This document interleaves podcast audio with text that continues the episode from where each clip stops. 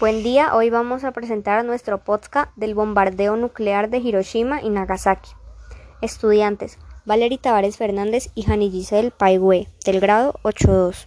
Del 6 de agosto al 9 de agosto de 1945 fue el ataque a Hiroshima y Nagasaki, una bomba nuclear que mató a más de 70.000 personas con una potencia de destrucción de 1.000 kilotones de TNT.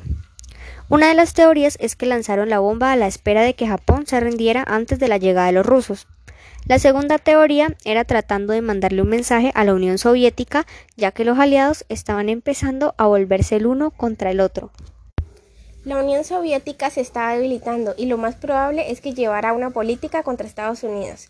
General Marshall, él por otra parte no quería lanzar la bomba porque sabía que morirían muchos japoneses y estadounidenses, por eso no invadieron el territorio. Harry lanzó la bomba con el fin de salvar vidas estadounidenses, de lo contrario se habrían perdido en la invasión de las islas principales. A pesar de los bombardeos atómicos, Japón y Estados Unidos tienen una relación estrecha actualmente. Actualmente los supervivientes siguen sufriendo las consecuencias físicas y psicológicas.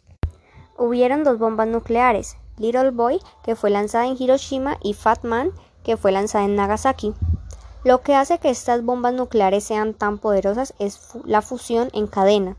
Esto pasa cuando un neutrón es absorbido por un núcleo.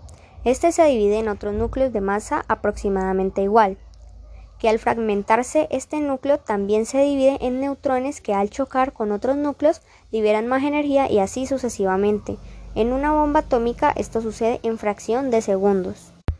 Los elementos de esta bomba fueron los siguientes. Little Boy.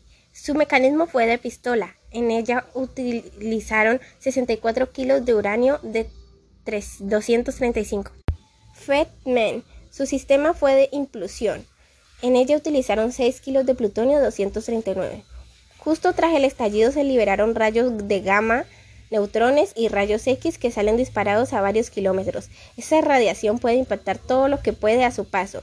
Esto puede destruir las células del cuerpo o alterar la forma en que se comportan. Muchas gracias.